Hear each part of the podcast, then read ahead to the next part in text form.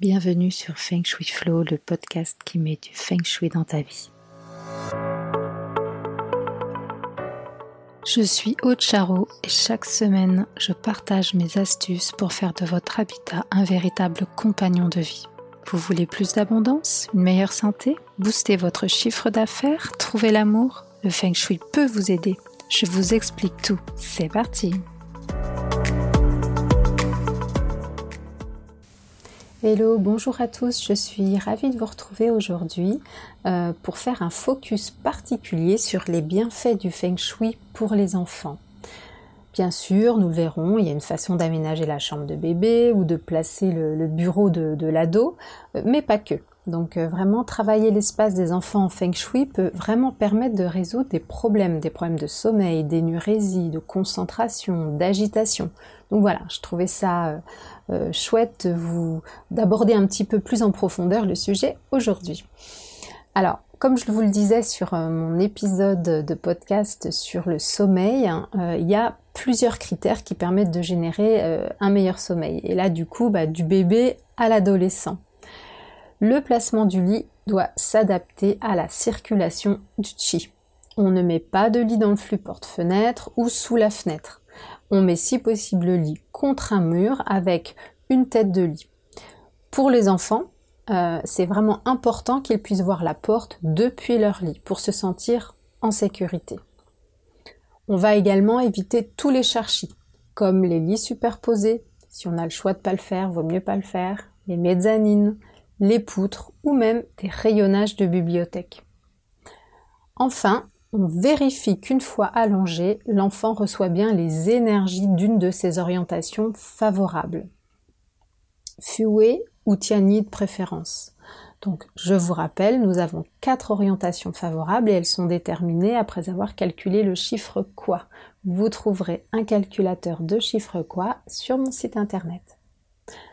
Sur Instagram ou dans les magazines, je vois parfois des lits de bébés placés en plein milieu. C'est très joli, mais vraiment, est-ce que c'est le choix le plus judicieux? Si votre bébé dort comme un petit loir, alors ne changez rien.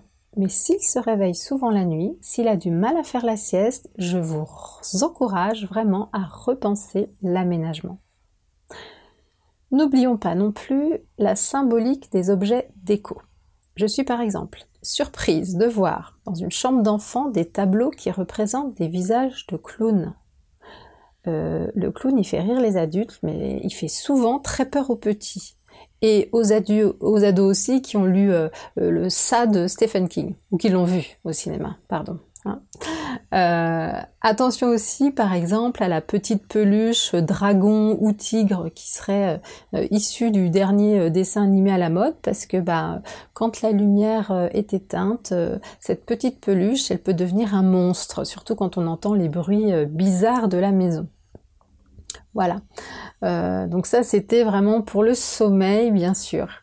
Euh, de façon générale, bien sûr, je vais le répéter, mais on aère la chambre et le lit tous les matins euh, et on fait le lit tous les jours. On traque la poussière et régulièrement, bah, on fait le tri dans les jouets, les jeux, les livres et les vêtements. En gros, voilà, il faut quand même que ce soit un chi qui soit porteur d'énergie et donc euh, pas un chi qui soit stagnant. D'accord? La chambre, pour un enfant, c'est un lieu de jeu et de rêve. C'est son cocon, c'est son monde. Donc, en plus des aménagements qu'on vient de voir, il est nécessaire voilà, d'y harmoniser les énergies de, façon à y favoriser la sérénité. sa chambre, en fait, représente un véritable sanctuaire pour votre enfant. En Feng Shui, l'attribution des chambres, elle ne se fait pas par hasard. Euh, on va considérer que pour, que la vie de famille soit harmonieuse, le couple fondateur de la famille doit être privilégié. Donc c'est par exemple aux parents qu'on attribue la chambre la plus grande. Et puis euh, ensuite, s'il y a encore des différences de surface entre les différentes chambres, on attribue, euh, si possible, la deuxième plus grande chambre à l'aîné des enfants et ainsi de suite. Bien sûr, ces, recommandations-là que je vous donne sont à considérer uniquement si la, euh, surface des chambres permet plusieurs façons de positionner le lit au sein des pièces. Euh, puisque comme je vous l'ai dit, recevoir l'énergie de sa bonne orientation est primordial. Donc, euh, si la pièce, euh, si, une chambre par exemple vous permet de recevoir la bonne énergie euh, lorsque vous dormez, même si vous êtes l'aîné et que c'est pas la chambre la plus grande, alors il vaut mieux si l'autre chambre finalement ne vous permet pas de positionner le lit en fonction de votre orientation. Voilà. Donc on, privilégie toujours le bon positionnement des lits par rapport euh, aux différentes surfaces, d'accord? Et encore une fois, évidemment, l'idéal c'est de réaliser une expertise Feng Shui ben, le plus en amont possible, euh, avant l'achat et même parfois sur le plan, parce que une fois qu'on a, enfin, je veux dire, l'affectation des chambres, ça peut être un sujet un petit peu, euh, un petit peu tendu, et donc c'est beaucoup plus facile de, de l'expliquer ou de le gérer quand on a tous les éléments, c'est-à-dire à la fois la notion d'aménagement, flux porte-fenêtre, etc. Et à la fois euh, la taille de la chambre et à la fois euh, l'orientation du lit par rapport à son chiffre quoi. Une chambre où le chi circule avec harmonie, qui est pleine de belles énergies, elle favorisera le bien-être de votre enfant. Et donc, également, sa capacité à être plus posé, moins excité et plus concentré. Pour les plus petits, je conseille de créer à l'aide d'un tapis, par exemple, une zone de la chambre qui est dédiée au jeu et à la créativité. On y prévoit des rangements bas, des coffres à jouets pour ne pas trop encombrer le sol et euh, pour que l'enfant bah, puisse euh, de lui-même accéder à tout, mais aussi ranger tout. On essaie aussi de faire preuve d'un peu de souplesse. Pour nous, c'est de la pagaille, pour eux, c'est un monde imaginaire. Et c'est propice à leur créativité. Ça peut même rester un petit peu en désordre, mais dès lors que ça ne dépasse pas les limites du tapis. D'accord? Et que ça vient pas perturber la zone sommeil. Vous voyez l'idée de ces deux zones?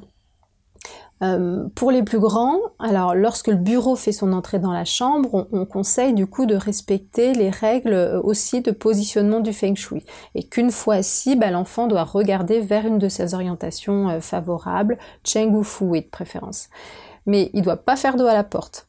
Et euh, pour les grands, pareil, euh, les, les, les, les, presque les bacheliers par exemple, ont vraiment choisi un vrai fauteuil du bureau, euh, sur roulette ou, ou avec un, haut dossier. La, autre élément, en fait, la, mise en place du, du, bagua, vous savez, sur le plan de la maison, eh ben, il permet de déterminer effectivement dans quel secteur se situe la chambre de l'enfant. Et ensuite, le lien bas zone-élément permet du coup de choisir les couleurs, les matières, les formes. Mais au-delà de cet exercice, on sait que chaque zone, elle est aussi liée à un trigramme et que chaque trigramme est lié à un membre de la famille et même à une partie du corps. Par exemple, à l'est, euh, le trigramme zen, donc c'est le numéro 3, il est lié au fils aîné, au membre inférieur. Le plus jeune fils, par exemple, il est représenté par le trigramme Gen, c'est le numéro 8, au nord-est, et il, est, lié euh, aux mains et aux doigts. Donc, dit comme ça, ça apporte pas grand-chose. Mais moi, en fait, je vais utiliser ces caractéristiques lors de l'analyse des étoiles volantes. Par exemple, imaginons une pièce avec euh, une étoile d'assise 3 et une étoile euh, de façade 8. Je sais que le bois accable la terre. Donc cette pièce n'est pas propice à une chambre d'enfant puisqu'elle porte une possibilité de blessure aux mains ou aux pieds chez les jeunes enfants. Donc si on n'a pas le choix, bah, on placera des remèdes pour interférer sur le cycle en place. Par exemple, ici, on pourrait apporter l'élément feu, puisque l'élément feu va accabler le bois tout en nourrissant la terre. Et ce qu'on veut, c'est nourrir effectivement euh, cette, euh, cette étoile 8, par exemple. Pour le choix des matières et des couleurs, bien attention, c'est vraiment hyper important euh, de ne pas venir polluer l'air de la chambre avec des solvants qui seraient euh, présents dans des peintures ou dans la colle, voyez, de certains meubles en, contreplaqué. Hein. Donc euh, pour une chambre d'enfant, encore plus, on privilégie bah, les peintures et les revêtements muraux écologiques, des sols en parquet massif ou alors du linoléum, c'est le, vrai, hein, le 100% euh, naturel, ou alors des, moquettes un petit peu en, coco s'il n'y a pas d'allergie euh, aux acariens ou ce genre de choses. Pour les meubles, on choisit du bois massif, naturel, sans vernis, avec si possible des courbes plutôt que des angles saillants. Voyez, pour le linge, on peut aussi privilégier euh, des matières naturelles avec le coton ou le lin. Euh, alors, on va assortir, voyez, la couleur des draps, des tais, de la couette aux couleurs de la chambre pour pas rompre l'harmonie et respecter aussi les synergies. Euh, et en fait, on peut vraiment choisir euh, un matelas anti-acarien, euh, des, des des tapis, des coussins qui sont en matière naturelle, laine, lin, coton, etc. Euh, des meubles en bois massif, etc.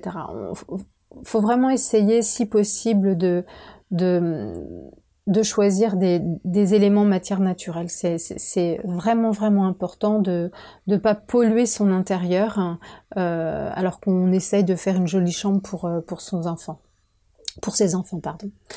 Euh, les couleurs majoritaires, euh, donc, elles vont être déterminées en fonction du secteur, mais on peut, euh, on peut et on doit les choisir plutôt yin, donc plutôt pastel, vous voyez, pour, pour comment dire, respecter la nature yin de la chambre. Bien sûr, on peut ajouter quelques petites touches de, couleur yang, vous voyez, mais il faut que ce soit en touche.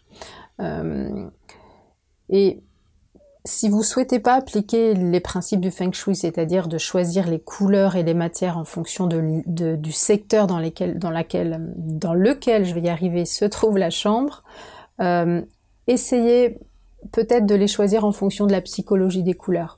Par exemple, un enfant qui est excité en permanence, ben, il aura peut-être besoin de bleu ou de vert, puisque ce sont des couleurs qui sont calmantes. Par contre, si vous avez un petit garçon euh, euh, introverti, très timide et tout, bah, choisir le bleu pour sa chambre, c'est pas forcément une bonne idée. Il vaut mieux euh, lui donner des tonalités jaunes ou orangées, vous voyez. voilà. Donc juste, voilà, on n'est pas obligé de faire du feng shui tout le temps, mais dans ce cas-là, on peut essayer de faire de la psychologie des couleurs. ça peut être, ça peut être important. Voilà. donc il y a évidemment certains conseils là que je viens de vous lister qui, qui, qui pour vous peut-être ne sont que du bon sens. Euh, mais, euh, mais le feng shui c'est aussi ça. Et on peut faire aussi voilà avoir du bon sens et des simples de, de simples aménagements en fait sans faire une expertise. Ça je suis d'accord. Par contre, quand il y a vraiment un problème. Vraiment, on parlait d'énurésie ou de ou de, de, problèmes de, concentration vraiment plus profonds, etc. Euh, là, effectivement, euh, il y a des vrais blocages et, euh, et le feng shui peut, peut, peut vraiment être une piste. Donc, je me tiens évidemment à votre disposition au cas où vous auriez besoin de, plus d'informations. Bah écoutez, je vous laisse pour aujourd'hui et je vous dis à la semaine prochaine. Ciao Merci pour votre écoute d'aujourd'hui. Pour aller plus loin, n'hésitez pas à lire les articles très détaillés que j'écris chaque semaine sur le blog de mon site fengshui-expert.fr. Pour ne rien rater des prochains épisodes, suivez-moi sur votre plateforme de podcast préférée ou sur mes réseaux sociaux vous me trouverez sous le nom Aude à la déco. Merci beaucoup, à bientôt et d'ici là, restez dans le flow.